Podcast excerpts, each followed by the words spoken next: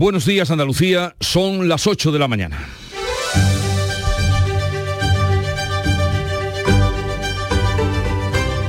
En Canal Sur Radio, La mañana de Andalucía con Jesús Vigorra.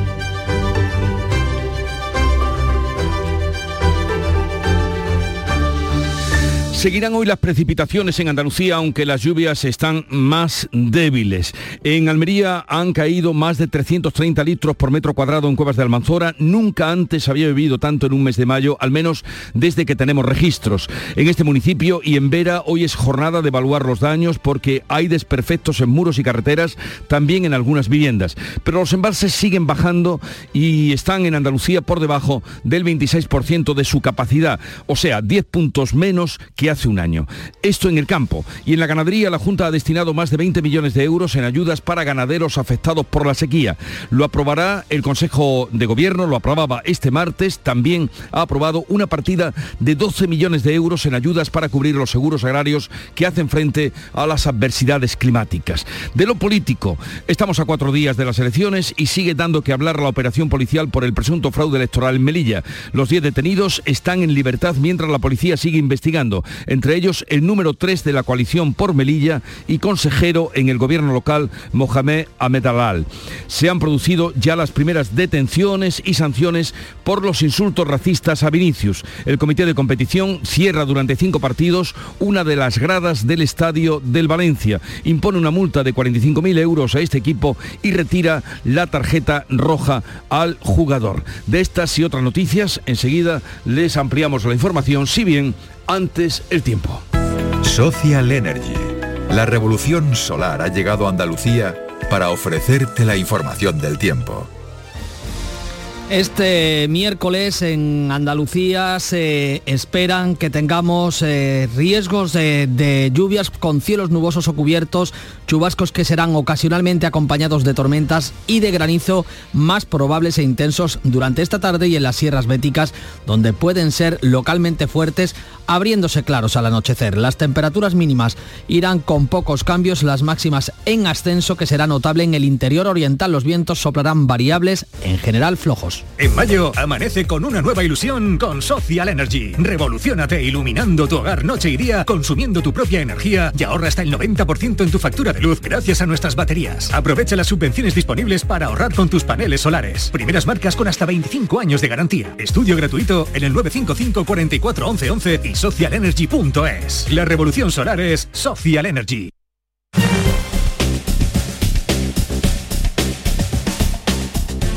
Vamos a conocer cuál es el estado de las carreteras en Andalucía. Conectamos con la DGT. Nos atiende Alfonso Martínez. Buenos días. Buenos días. Hasta ahora en la red de carreteras de Andalucía les vamos a pedir tengan precaución en Granada. Hay tráfico lento en la GR30, en el Zaidín, en dirección Bailén. También en Málaga, en la 7, en el Rincón de la Victoria, en sentido de la capital malacitana. Y en esta misma vía, en la 7, en el entorno de Fongirola y Mijas, en dirección Marbella. En dirección Málaga, complicaciones en la 357 en el entorno de Cártama y en Sevilla hay tráfico lento de entrada a la capital hispalense por la A49 en el entorno de Camas y en la ronda S30 especial cuidado en el puente del Centenario en ambos sentidos. En el resto de la red de carreteras de Andalucía afortunadamente se circula sin problemas, eso sí recordarles eh, que por las intensas lluvias de los últimos días en eh, Almería hay dos carreteras de la red secundaria que están eh, intransitables, así que tengan especial cuidado, especialmente en la AL 6112 en el Cumbrero y también la AL 8106 en Villaricos.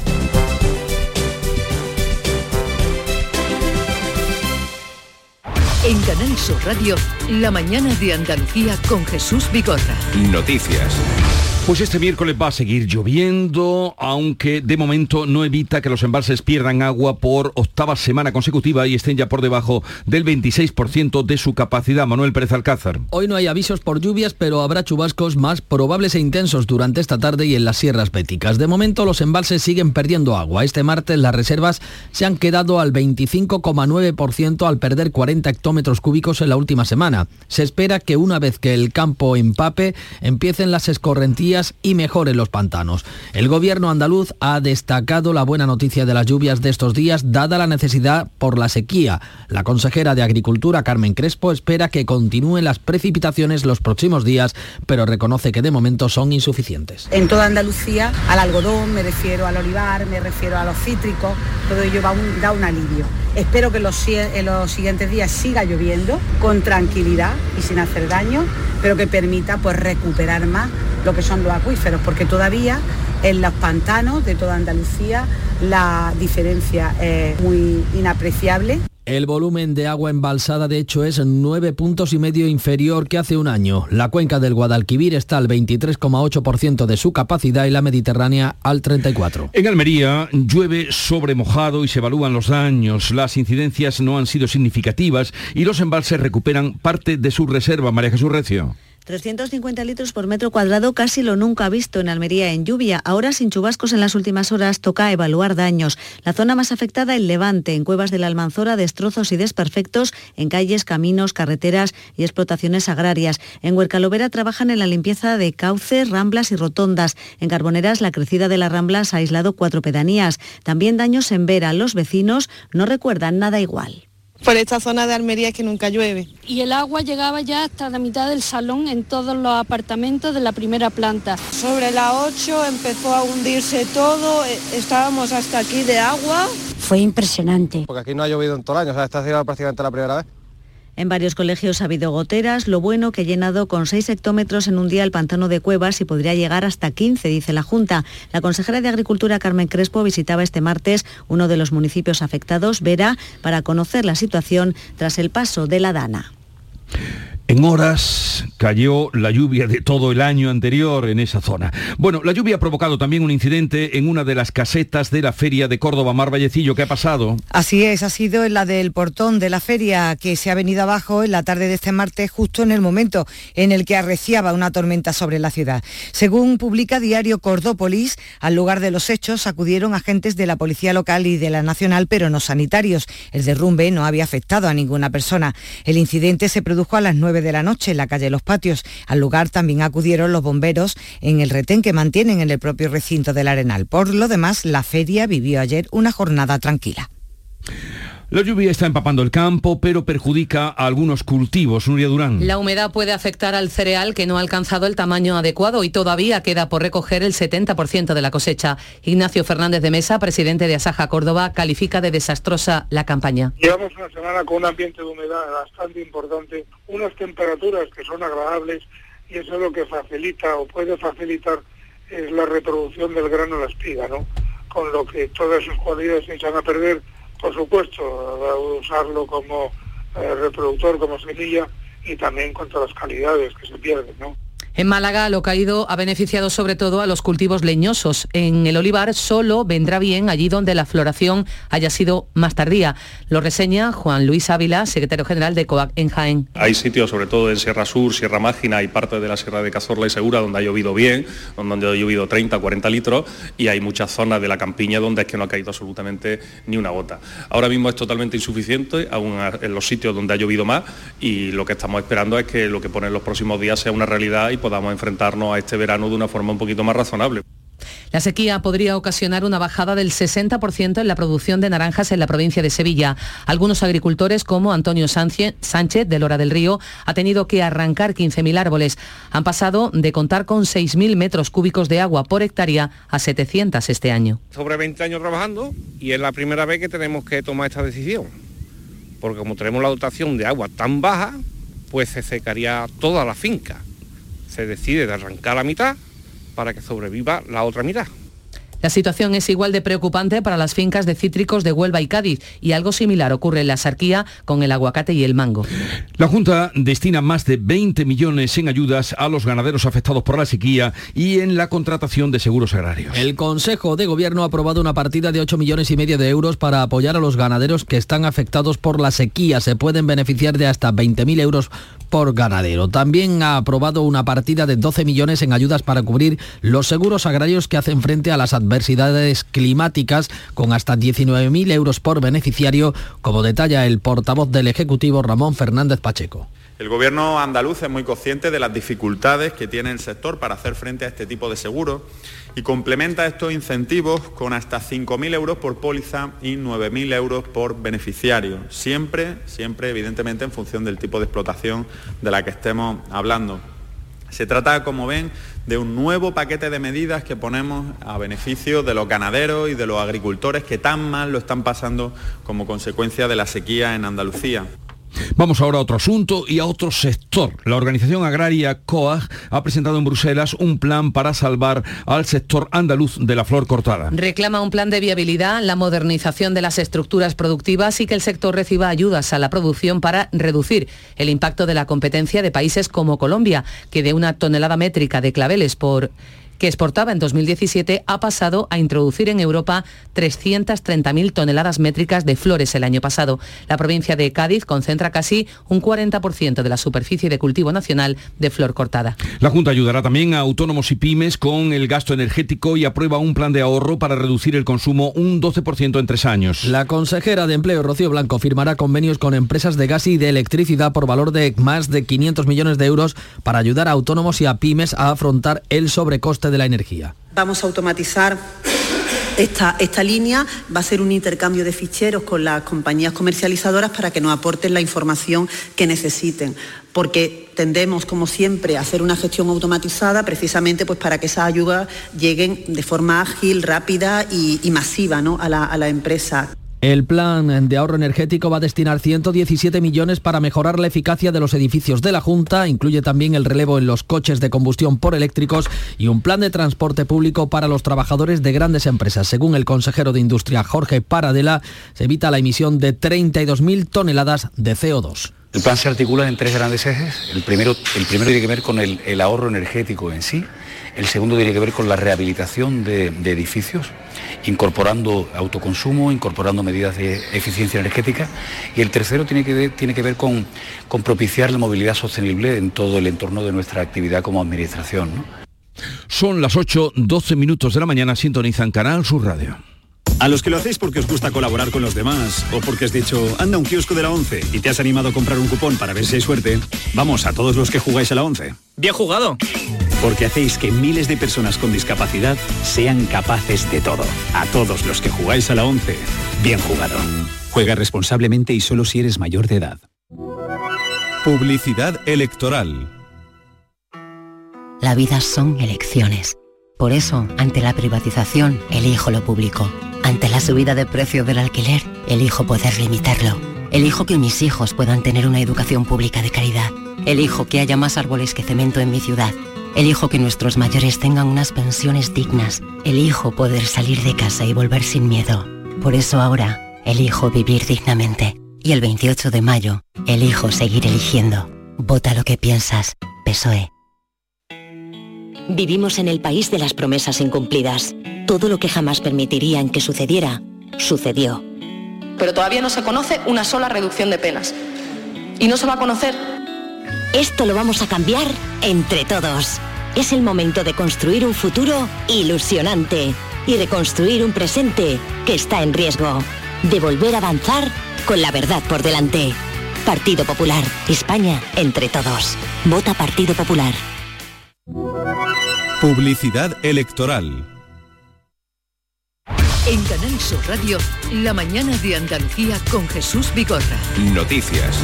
Tal vez ustedes hayan visto la imagen de la que les vamos a hablar, de la historia que les vamos a hablar, y habrán dicho milagro, porque a veces los milagros existen. Tal cual, una mujer salva la vida en Granada pese a caerle sobre su coche un palé con más de una tonelada de cemento en Carra Maldonado. Podemos decir efectivamente que se ha salvado milagrosamente porque la carga de 1.100 kilos de cemento ha caído justo en el lado del coche que no estaba ocupado. La policía baraja que se ha roto el cable de la grúa que subía esa carga. David García es subinspector. El cable está roto de la grúa, o sea que se ve que eh, se ha roto el cable y se ha desprendido el palé. Iba sola y eh, milagrosamente ha caído el peso en la parte derecha y ha sido prácticamente aprisionada, el, el, coche está aplastado. La mujer, aunque ilesa, ha sido evacuada al hospital para observación y el coche, como decía el subinspector, totalmente destrozado. La fatalidad existe, pero los milagros también. La ley de paridad obligará a las empresas de más de 250 empleados y 50 millones de euros de negocio a contar con un 40% de mujeres en sus órganos de dirección. El texto aprobado por el Consejo de Ministros, que comienza ahora su trámite en las Cortes, obliga también a la paridad en los órganos constitucionales, Tribunal Supremo, Constitucional y Consejo del Poder Judicial, que ya la cumplen. La vicepresidenta Nadia Calviño asegura que se flexibiliza el calendario para que las empresas e instituciones puedan adecuarse a la normativa. Queda camino por recorrer y hoy damos un paso más hacia la igualdad efectiva aprobando este proyecto de ley de, de paridad para la participación de las mujeres en los órganos de decisión de nuestro país para romper el techo de cristal y consolidar España como uno de los países a la vanguardia, uno de los países más avanzados en igualdad de género a nivel mundial. El Gobierno ha aprobado además el desembolso a las comunidades autónomas de 580 millones de euros para la mejora de los centros de salud. Permitirá, por ejemplo, la compra de aparatos de holster, ecógrafos o desfibriladores y más medios para cirugías ambulatorias. Hoy conocemos además que la ministra Irene Montero se ha dirigido por carta a las comunidades autónomas para que garanticen que haya médicos no objetores de conciencia frente al aborto en los hospitales públicos, incluyendo, si es necesario, la contratación de médicos. El Gobierno evita aclarar antes de las elecciones del domingo si eliminará la rebaja del IVA en los alimentos como está reclamando Bruselas. La Comisión Europea está presionando para que las ayudas se vayan retirando ya. La rebaja del IVA vence el 30 del mes que viene. Sin embargo, la vicepresidenta Calviño ha insistido en que no se tomará ninguna decisión hasta el mes de junio, cuando ya se hayan constituido los nuevos ayuntamientos. El Ejecutivo ha admitido que trabaja en otras ayudas directas que palíen la posible retirada de la rebaja del IVA a los alimentos o la bonificación de los carburantes profesionales que está exigiendo Bruselas. Ya somos 48 millones de habitantes en España. Según los datos publicados por el Instituto Nacional de Estadística, la población del país aumentó en casi 137.000 personas durante el primer trimestre del año. El crecimiento poblacional de España se debe al incremento de inmigrantes que compensa la reducción de residentes de nacionalidad española. Así, el número de extranjeros ha aumentado en 150.000 personas hasta un total de 6.200.000. Por el contrario, la población española ha disminuido en 13.000 personas. Las principales nacionalidades de los migrantes durante el primer trimestre han sido colombiana, marroquí y venezolana. Por cierto que la provincia que más crece entre las andaluzas es Málaga, que suma casi 35.000 habitantes más en 2022. Ocurrió también en el año anterior. Bueno, 10 detenidos por el presunto fraude electoral de Melilla a tan solo cuatro días de las elecciones. El juez ha dejado en libertad a los 10 detenidos, incluido el número 3 de la candidatura de coalición por Melilla. La policía ha efectuado una decena de registros, incluyendo la oficina de comunicación de esta coalición, que está tachando la operación de persecución. Según El Mundo, los servicios de inteligencia de España investigan reuniones de afines al líder de la coalición, Mustafa Aberchan, con el entorno del gobierno de Marruecos en las semanas previas a este presunto fraude del voto. La candidata a la presidencia de este partido, como decimos, eh, Duania Al-Mansuri, junto a su jefa de prensa, Sara Jiménez, tachan la operación de persecución. Hombre, está clara la persecución eh, que hay ahora mismo montada en contra de Coalición por Melilla. Somos incómodos, lo sabemos, somos un partido político muy incómodo. Nos parece muy grave que a cinco días de las elecciones y con todo el respeto a la Fuerza y Cuerpo de Seguridad del Estado, se intervenga al equipo de comunicación audiovisual de Coalición por Melilla. Quedan tres jornadas de campaña electoral y los líderes de los partidos siguen haciendo kilómetros para trasladar sus mensajes en las ciudades y pueblos y barrios de Andalucía. Con la crónica de campaña de la última jornada, Rosa Rico. Crónica de campaña. El presidente del Gobierno, Pedro Sánchez, ha acudido de nuevo a Andalucía para mostrar su apoyo a los candidatos de la provincia de Cádiz. El líder de los socialistas andaluces, Juan Espadas, ha pedido el voto para no retroceder en derechos. José Manuel de la Linde. Pedro Sánchez se ha comprometido y ha anunciado una nueva estación de cercanías para Jerez. Aquí ha hablado de la hucha de las pensiones. No solamente estamos revalorizando las pensiones, sino que estamos reduciendo el déficit de la seguridad social y por primera vez en 10 años, se dice pronto, 10 años, ¿os acordáis de esa hucha de las pensiones que esquilmó Rajoy cuando estaba en el gobierno? Pues la vamos a nutrir de nuevo de recursos durante los próximos 10 años para garantizar las jubilaciones del mañana. Así que no solamente estamos pensando en las pensiones de hoy, sino también en las pensiones del mañana. Juan Espadas ha llamado a votar al Partido Socialista para seguir avanzando en derechos. Que la sanidad pública, que la educación pública, que la dependencia, que aquellas cosas que de verdad importan a sus vecinos y vecinas en su día a día, a partir del 29 de mayo, señor Moreno Bonilla, hay que cumplir, que ya está bien, que llevamos cinco años retrocediendo en la dependencia, en la educación pública, en la sanidad pública y en el empleo.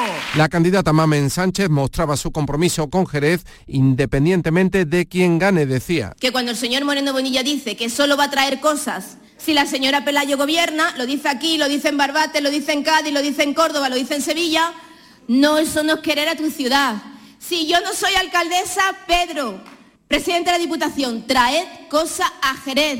Me da igual quien gobierne.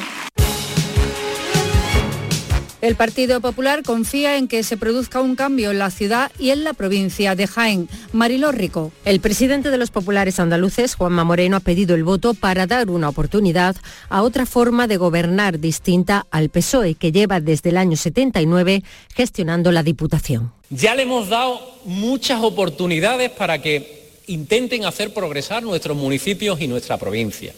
Pero creo que después de décadas de oportunidades ha llegado la hora del cambio en toda la provincia de Jaén, la hora de otras formas de hacer política. En un acto en Jaén ha arropado al candidato a la alcaldía, Agustín González, que ha prometido revitalizar el centro histórico y hacer una ciudad sostenible mejorar la calidad de vida de nuestra ciudad y por integrar a través de un anillo verde todos los barrios de la periferia. Tenemos la suerte de tener maravillosos parajes alrededor, los parajes de Jabalcuz, los puentes, todo eso vamos a ponerlo en valor y vamos a hacer un parque intergeneracional. Juanma Moreno ha pedido al Gobierno central obras hidráulicas. Que ponga en marcha las conducciones de la presa de Sile, que ponga en marcha la presa de Cerrada de la Puerta y que ponga en marcha la modernización de los regadíos del Umblar. El candidato de Hacer Córdoba, Juan Hidalgo, ha estado arropado por la ministra de Igualdad, Irene Montero. Considera que esta formación, integrada por seis organizaciones, será una fuerza decisiva. Para echar al Partido Popular y para que haya un gobierno progresista en la ciudad de Córdoba es Hacemos Córdoba, así que bueno, les pido el voto, especialmente a todos los indecisos e indecisas. Saben que esas personas suelen decidir su voto en las últimas horas de campaña, así que para todos los que estén dudando, por favor que voten Hacemos Córdoba, que voten a Juan Hidalgo Ciudadanos confía en ser una fuerza determinante en Cádiz. De ruta por Andalucía, el secretario general de la formación, Adrián Vázquez, ha apoyado al candidato Juan de Dios Sánchez. Ciudadanos no necesita un resultado grande para tener un gran resultado y Juan de Dios será quien decidirá todas las políticas del futuro de Cádiz en base a programas. No tenemos socios prioritarios y Ciudadanos lo que quiere es partir. Tenemos que terminar con esa política de bloques. En Jerez, Iván Espinosa de los Monteros, portavoz de Vox en el Congreso, en un acto de apoyo a José Antonio Fernández, ha defendido fronteras seguras. Pero que entren aquellos que España decida que tienen que entrar. Aquellos que vengan a trabajar, a contribuir. Elecciones municipales en Canal Sur Radio. Los tiempos asignados a los distintos partidos en este bloque informativo se han fijado según el criterio de la Junta Electoral y no según el criterio periodístico. En Canal Sur Radio, la mañana de Andalucía con Jesús Vigorra. Noticias. Vamos a seguir contándoles la actualidad del día. Primeras sanciones han llegado ya por los insultos racistas al jugador Vinicius. La policía ha detenido a siete jóvenes en Madrid y Valencia por delitos de odio. El comité de competición cierra durante cinco partidos una de las gradas del Mestalla, impone una multa de 45.000 euros al Valencia y retira la tarjeta roja a Vinicius. El club considera la sanción injusta, desproporcionada y anuncia recurso. Los tres detenidos por insultar al jugador en Mestalla han quedado en libertad. También han arrestado en Madrid a cuatro cuatro jóvenes del Frente Atlético por colgar de un puente un muñeco de Vinicius en enero, en vísperas del derby. La ministra de Igualdad, Irene Montero, ha firmado un comunicado de condena con su homóloga brasileña a espaldas de la parte socialista del Gobierno. La portavoz del Ejecutivo, Isabel Rodríguez, responde que en España los comportamientos racistas no quedan impunes. Son comportamientos que en España no quedan impunes, que en España se persiguen y se castigan y por eso también nuestro reconocimiento a los cuerpos y fuerzas eh, del Estado que siempre actúan ante cualquier tipo de comportamiento xenófobo o racista. Hay que decir claramente que somos antirracistas. Unidas Podemos presiona para que se apruebe una nueva ley contra el racismo que el PSOE considera innecesaria, innecesaria la consideran los socialistas. De otro lado, estamos conociendo hasta ahora que el Ministerio de Igualdad, que dirige Irene Montero, ha dirigido una carta a las comunidades autónomas para que garanticen que haya médicos no objetores del aborto en hospitales públicos, incluso si es necesaria la contratación de nuevos facultativos. El juez abre diligencias contra el presunto asesino del crimen machista ocurrido en Torremolinos por la desaparición de su exnovia, de la que nada se sabe desde hacía nueve años. El juzgado ha ordenado el registro del que fuera el domicilio de Sibora Gagani, la joven desaparecida en 2014, y la del detenido por el crimen el pasado miércoles. El arrestado en prisión provisional por el presunto asesinato de Paula fue la última persona que habló con Sibora, pero no denunció su desaparición. La hermana de esta mujer desaparecida pide justicia. ¿Qué, ¿Qué, realmente ha pasado? Buscamos justicia, respuesta, tenemos muchas preguntas y de verdad no, no sabemos qué pensar. Dos personas continúan ingresadas con pronóstico reservado tras los disparos recibidos este martes en el barrio sevillano de Los Pajaritos. De momento hay un detenido como presunto responsable, Araceli Limón. Pues la policía baraja como móvil un asunto relacionado con las drogas, un enfrentamiento entre bandas de narcos, vaya. En el tiroteo se emplearon armas automáticas. Más de una docena de coches que estaban aparcados en la zona del tiroteo del barrio de Los Pajaritos han resultado dañados. Lo contaban de esta manera los vecinos. Yo lo que escuché fue como cohete. Y yo escuché tiro y lo desperté. Llevamos aquí, que ellos son vecinos de toda la vida, más de 40 años. Y esto no es lo que es ahora. Esto ha sido un barrio de gente trabajadora, humilde. Ahora, miedo, terror. Dos heridos de pronóstico reservado, como decíamos.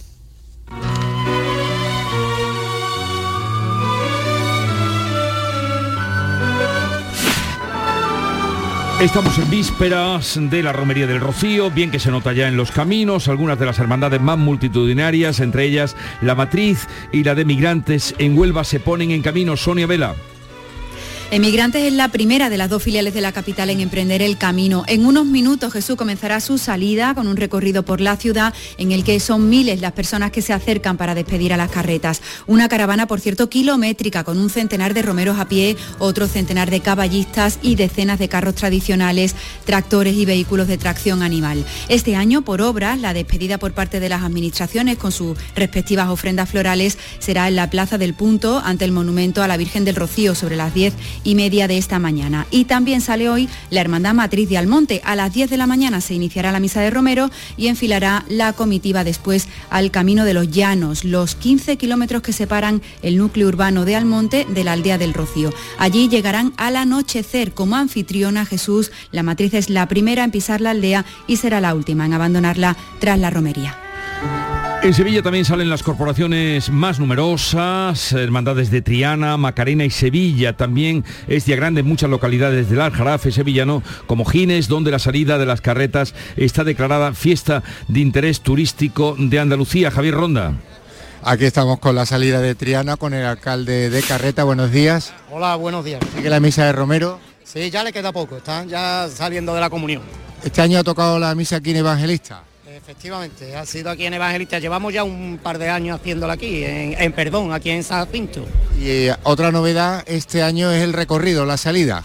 Y como siempre, nosotros sacamos siempre el mismo recorrido. Ahora tiramos por aquí por la calle Castilla y salimos para el Cachorro y ya pasando por la Estrella y la O. Parece que va de menos calor, ¿no? Este año. Hombre, porque además se agradece muchísimo por la cantidad de personas y de animales que llevan. ¿Mil personas van a llevar? Alrededor, sí, es complicado aforarlo, pero vamos, aproximadamente. Alcalde Carreta. De nada. Gracias Javier, en ronda desde la salida de Triana, en la salida de la Hermandad de Sevilla, Iglesia del Salvador, está Javier Moreno, buenos días Javier. ¿Qué tal Jesús? Buenos días con un tiempo excelente, la mañana fresca pero el cielo despejado. Es el tiempo que va a acompañar a los romeros que están en este momento en la misa, va a salir a las 9, ofrenda floral en el ayuntamiento en torno a las 9 y media y aquí Jesús no va a haber de momento por la mañana muchas incidencias en el tráfico porque la Hermandad de Sevilla recorre las calles del centro, las calles peatonales para salir ya en torno a las 11 y cuarto de la mañana camino del Aljarafe. Esta noche pernoctan en Mairena en el río Pudio. En Coria, en Sevilla y en Bajo de Guía, en Sanlúcar, se suceden las hermandades que cruzan el Guadalquivir, camino de la aldea. El presidente de la Junta estará hoy en Bajo de Guía, Pilar Hernández. Pues sí, Juanma Moreno estará viendo pasar las hermandades eh, en eh, Sanlúcar de Barrameda, una jornada en la que van a realizar eh, este embarque tres de las hermandades con mayor número de peregrinos. Hasta ahora celebran sus tradicionales misas de Romero. Jerez la celebra en el convento de San Agustín y Sanlúcar en la ermita de los Caminantes.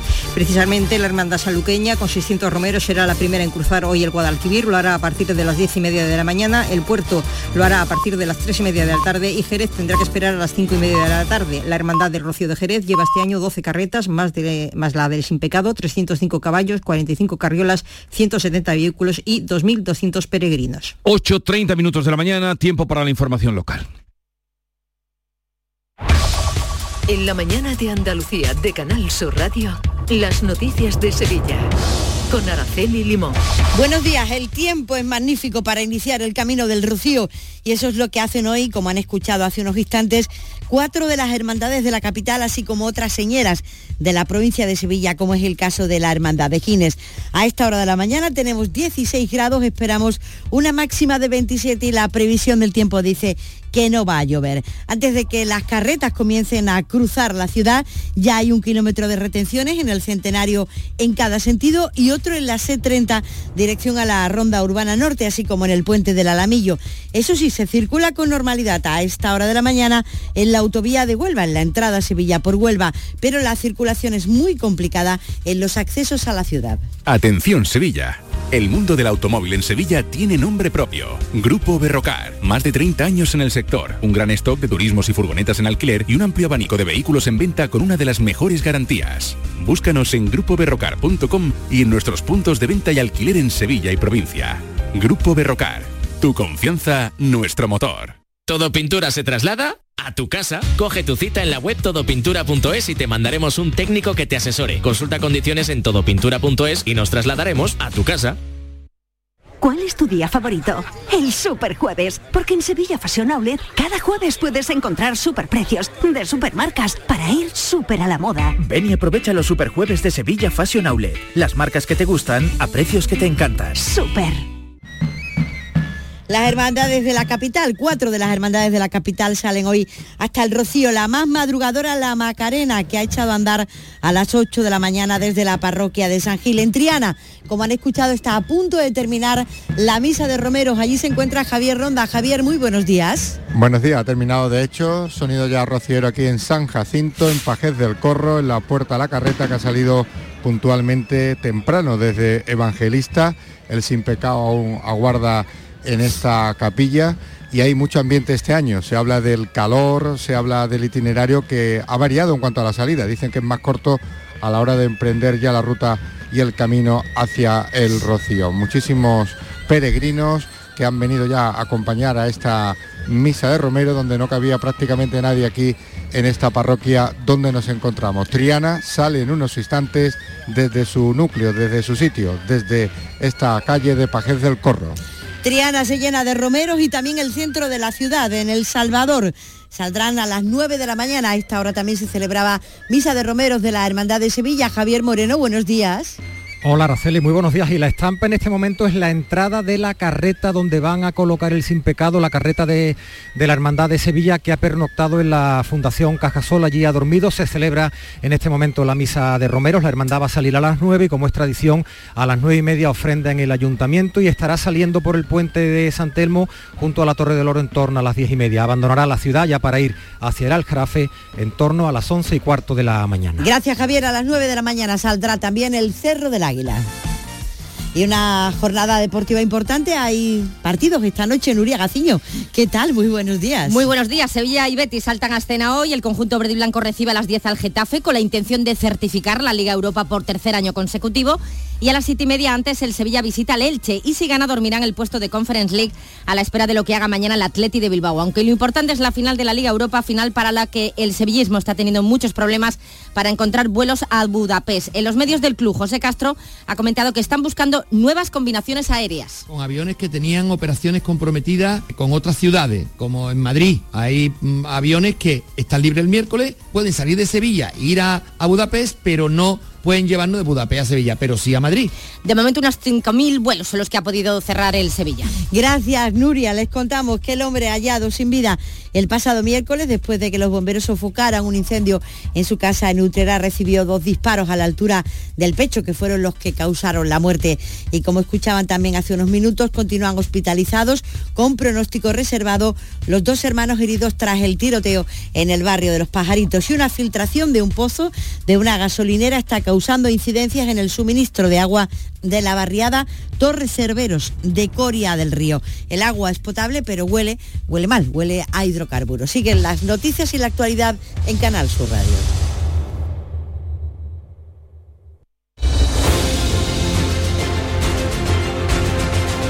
8.35 minutos de la mañana, enseguida abrimos tertulia sobre los temas de los que venimos contándoles, hoy con Patricia Godino, Javier Chaparro y Alberto García Reyes.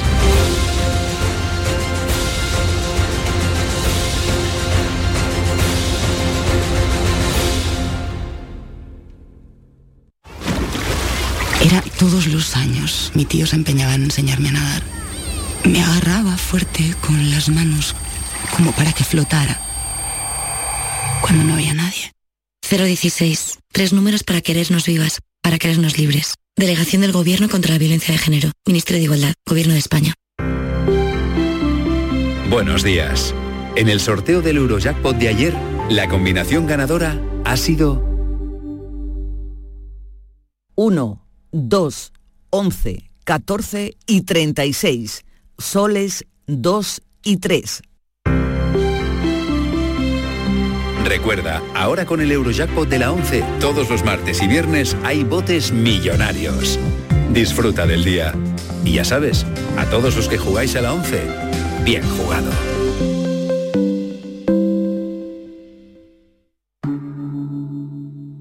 Montepío, ¿en qué podemos ayudarle? Quería informarme sobre su seguro de decesos. Aquí tiene nuestra oferta. ¿Y en ese precio tiene cobertura completa? Sí, lo tiene todo cubierto. Compañía con más de un siglo de experiencia. Visite montepíoconductores.com. Montepío, lo tiene cubierto. Toda Andalucía y toda tu radio van contigo, cuando quieras y donde quieras. Porque la app de Canal Sur Radio tiene todas nuestras cadenas, con todos los programas que te gustan, las emisiones en directo y tus podcasts. En casa, en el trabajo, haciendo deporte, de compras, paseando. Descárgatela. Tienes todo Canal Sur Radio, Radio Andalucía Información, Canal Fiesta, flamencoradio.com y Canal Sur Radio Música para ti. Toda Andalucía y toda tu radio van contigo. Más Andalucía. Más Canal Sur Radio.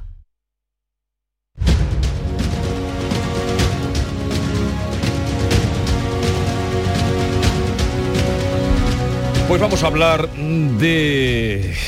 Vamos a hablar del rocío. Eh, con Patricia Godino de Infolibre. Buenos días, Patricia. Muy buenos días, Jesús, ¿qué tal? Eh, pues estupendamente, porque ha llovido. mm, Está más fresquita la cosa, En ¿no? fin, sí, sí, hemos mm, este, este brutal paso al verano parece que va a ser ahora más, mm, en fin, más normal. Un poquito de clemencia, Tú un poquito de con- clemencia que queda con mucho una verano. chaquetita que te Sí, sienta sí. estupendamente. Alberto García Reyes viene también con ha recuperado su chaqueta. Eh, Alberto, director de ABC, buenos días. Muy buenos días. Sí, Y, sí, la brisita mañanera pide chaqueta. Y, y no sé qué tiempo hace por, eh, pero lo vamos a saber enseguida, por Algeciras, donde se encuentra Javier Chaparro, director de Europa Sur. Javier, buenos días. Muy buenos días a todos. Pues de momento cielos despejados, aunque el pronóstico dice que hay un 50% de probabilidad de lluvias, así que ojalá que sea así. Sí, pero hace también un ambiente más, más fresco, ¿no? Después de lo que hemos vivido. Sí, sí, sí, afortunadamente sí, ha habido un par de días de lluvia que han venido a refrescar el ambiente y, y también a mojar la tierra que falta hacía, porque el decreto de sequía se mantiene activo con restricciones para, para el regadío de, de muchos cultivos. Bien, vamos a hacer una primera valoración, eh, repaso de, de- de la campaña. Estamos a tres días.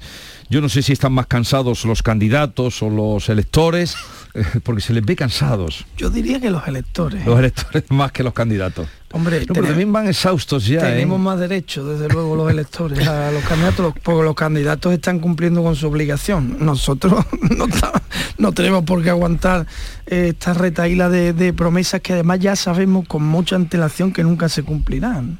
Hay que repasar los programas electorales en Pues sí. cualquier municipio de las últimas cinco elecciones a ver cuántos puntos del programa electoral luego se han cumplido.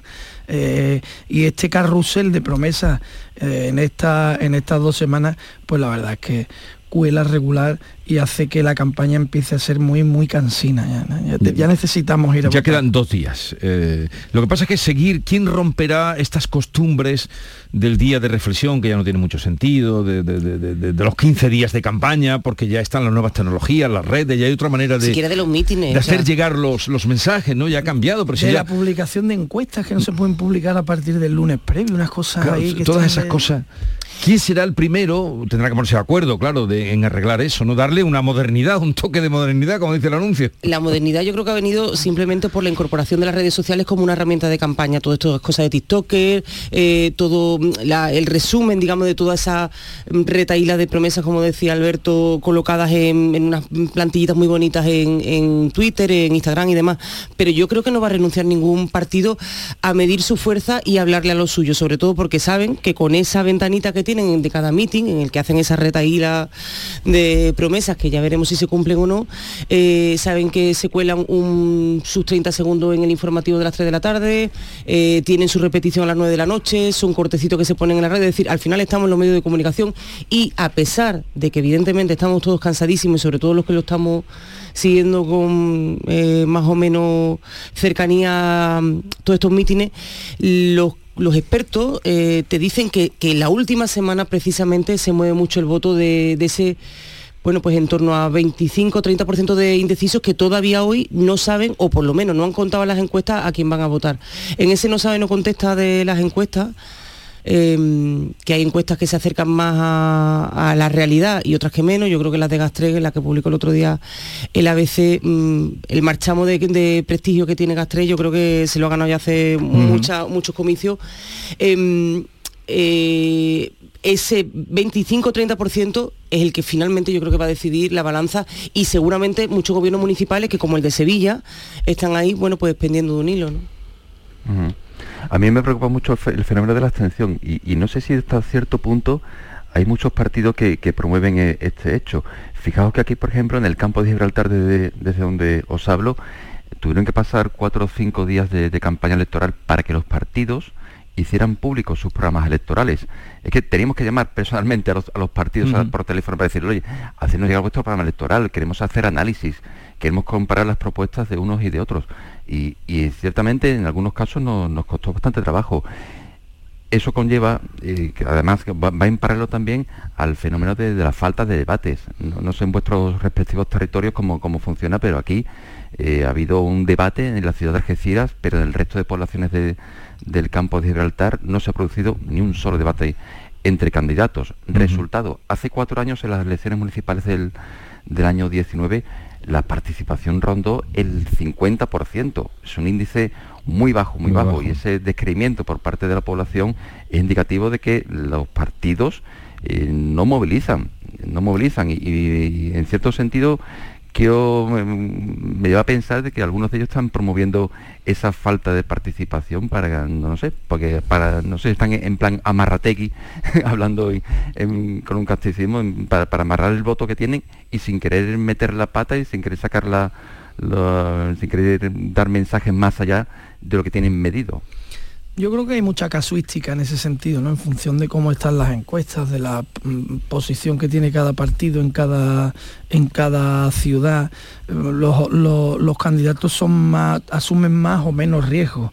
Eh, bueno, pues por ejemplo, pues en Málaga no parece que Paco de la Torre vaya a asumir mucho riesgo porque parece que tiene eh, cierta ventaja, lo, lo tiene que asumir el candidato del, del PSOE. En, en Córdoba, idem de lo mismo. En Granada, en cambio, pues Paco Cuenca parece que tiene buena, mm, está bien consolidado y quien tiene que arriesgar es Marifran Carazola del Mm. PP. En Sevilla, pues el empate Lo- tan- es tan rotundo que no está arriesgando ninguno. Que hemos llegado a un punto de tener que arriesgar los dos a no arriesgar ninguno, ¿no? Para no perder, porque si pierdo un concejal, mm, me quedo fuera, voy a amarrar los 13 que le dan las encuestas eh, a los dos y a partir de ahí que sea lo que Dios quiera. Eh, yo creo que hay mucha casuística porque eso es lo que tiene de bonito también las elecciones municipales, ¿no?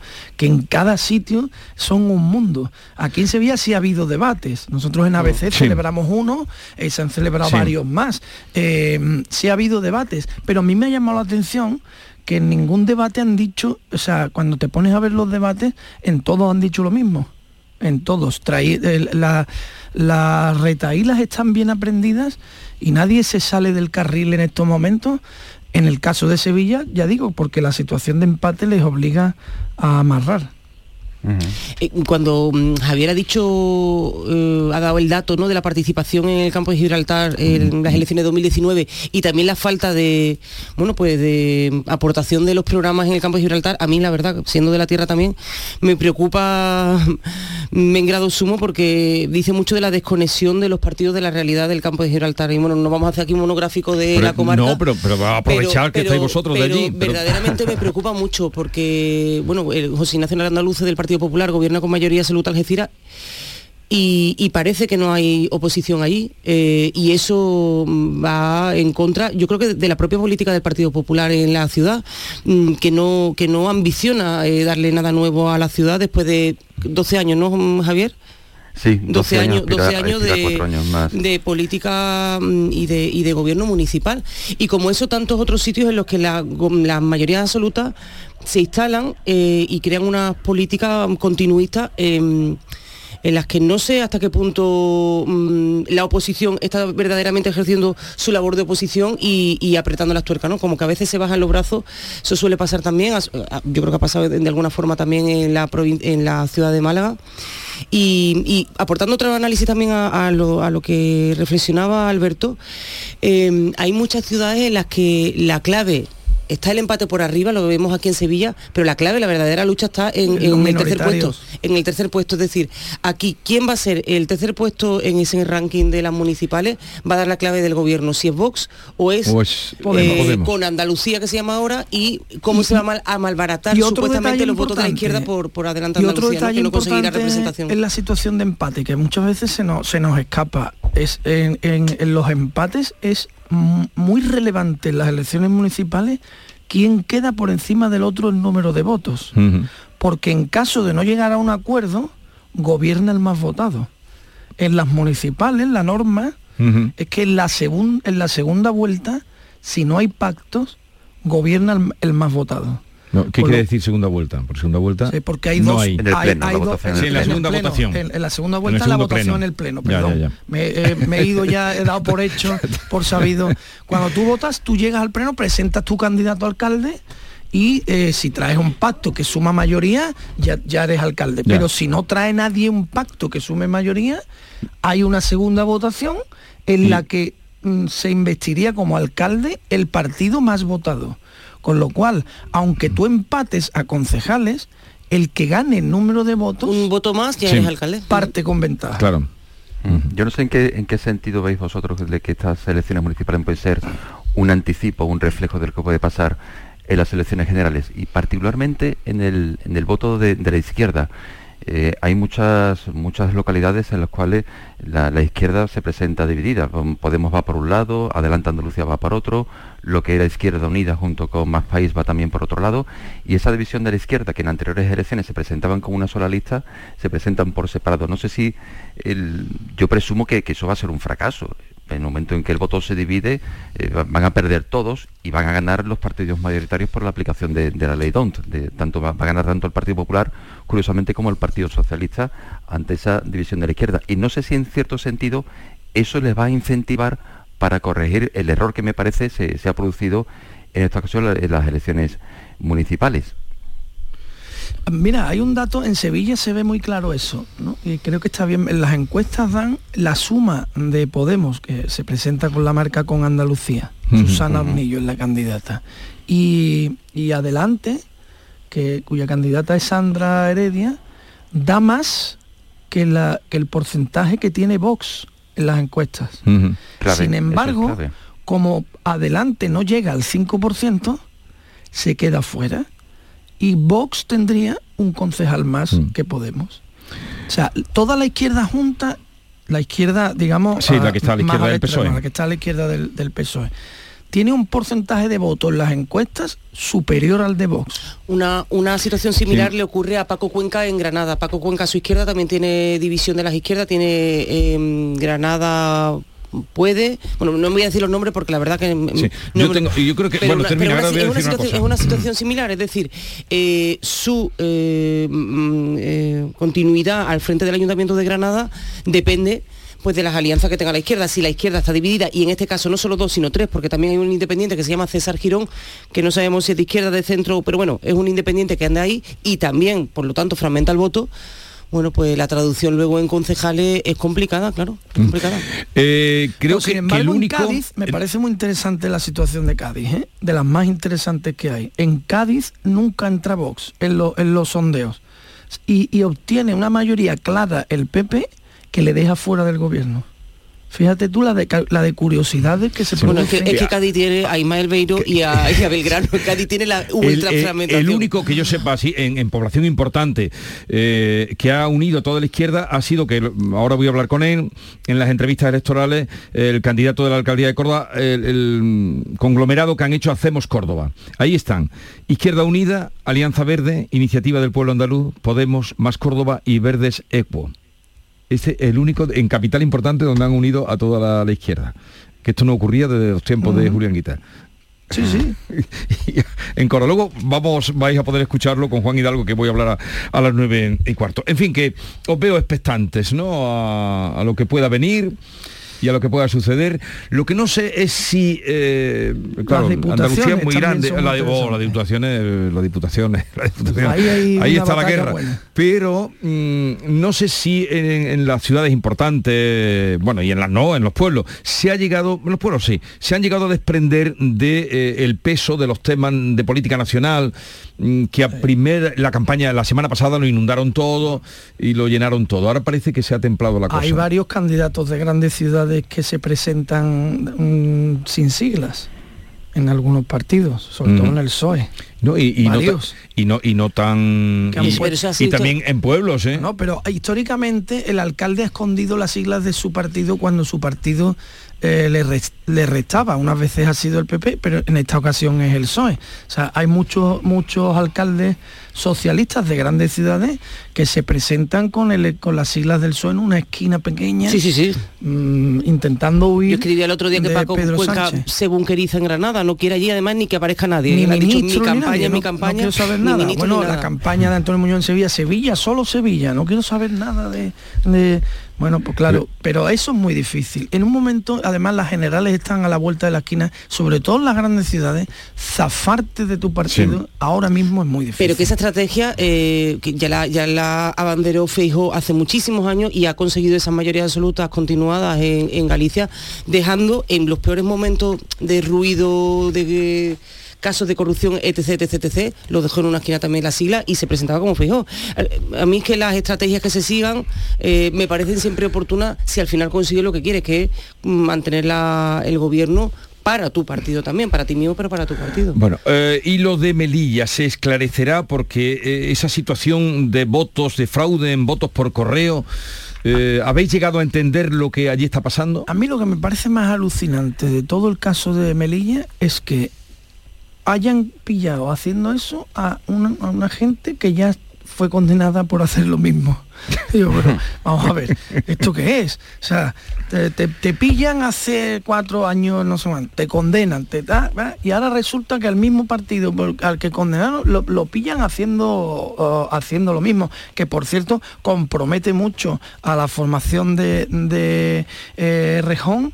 Eh, mm, que había abrazado a este partido de la coalición de Melilla. Sí, Eh, coalición por Melilla. Coalición por Melilla. eh, hoy de hecho es, es- es portada en, en- Sí, en casi toda la prensa Sí, nacional. Sí, eh, esa alianza, digo un poco, además me llama la atención que es Podemos quien está aireando el lío de Melilla para ver si excluye a Errejón, de, a ver si le hace daño a, a Errejón. El, el- el caso de Melilla es bananero total.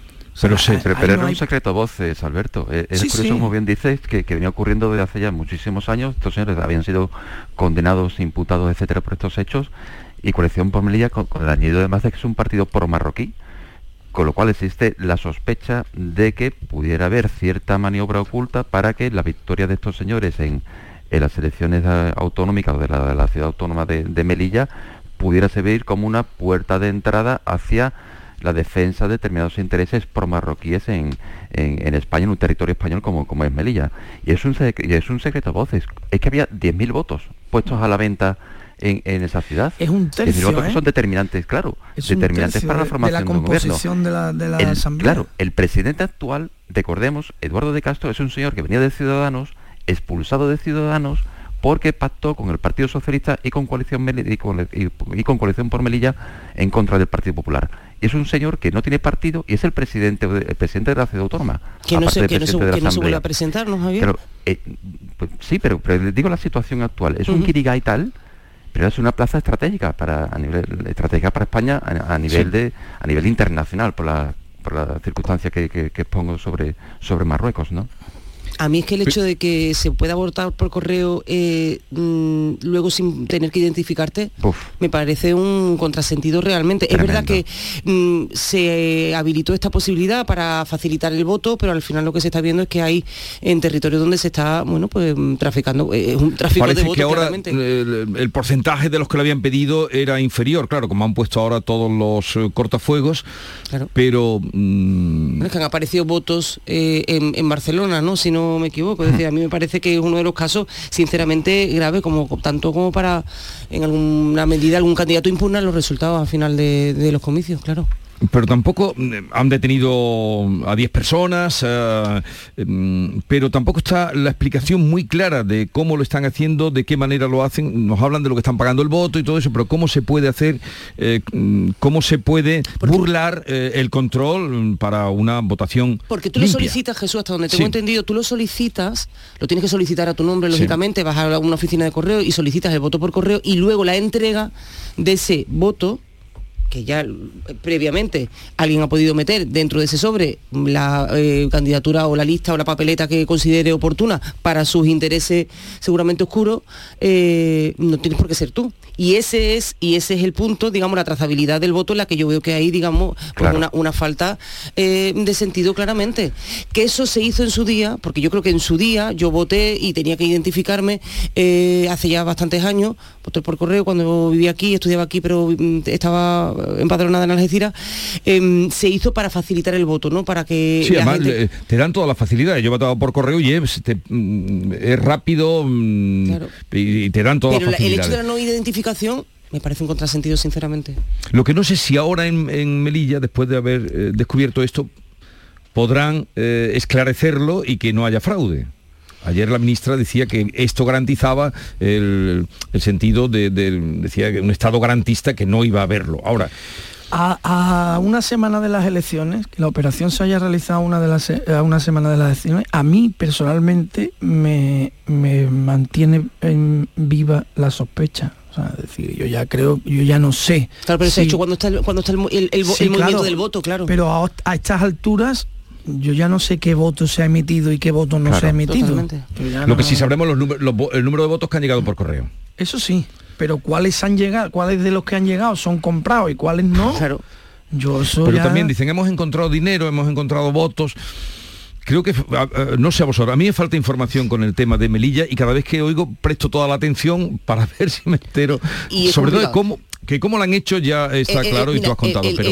un dato, Jesús, ha pedido el voto gente que reside en Melilla y que no va a salir de Melilla el domingo el domingo 28 es decir si tú estás en Melilla pues te acercas a tu colegio electoral mm, no pero ha emitido el voto por correo para que ese voto por correo sea eh, pues manipulado por esos intereses que están estudiando o están investigando la fuerza de cuerpo de seguridad. Por lo que decían quién era Javier, ¿no? Si eso o tú, si eso ya pasó, eh, estaba bajo sospecha, eso es alucinante. como dais lugar Para mí es lo más a que lo vuelvan a hacer.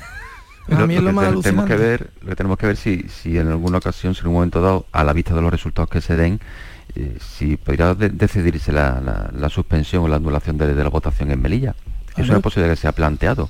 Y de hecho no sé si hay algún partido que lo, que lo ha planteado si ya, diciendo vamos a empezar el procedimiento desde cero, vamos a dejar pasar seis meses, vamos a, dejar que la, que la investigación policial concluya, anulemos los votos por correo, anulemos todos los votos y empecemos el proceso desde de, cero. Porque realmente están muchísimas cosas, muchas cosas en juego. Sí, sí, la verdad es que la, situación es, rocambolesca, ¿no? Mm. Bananera total.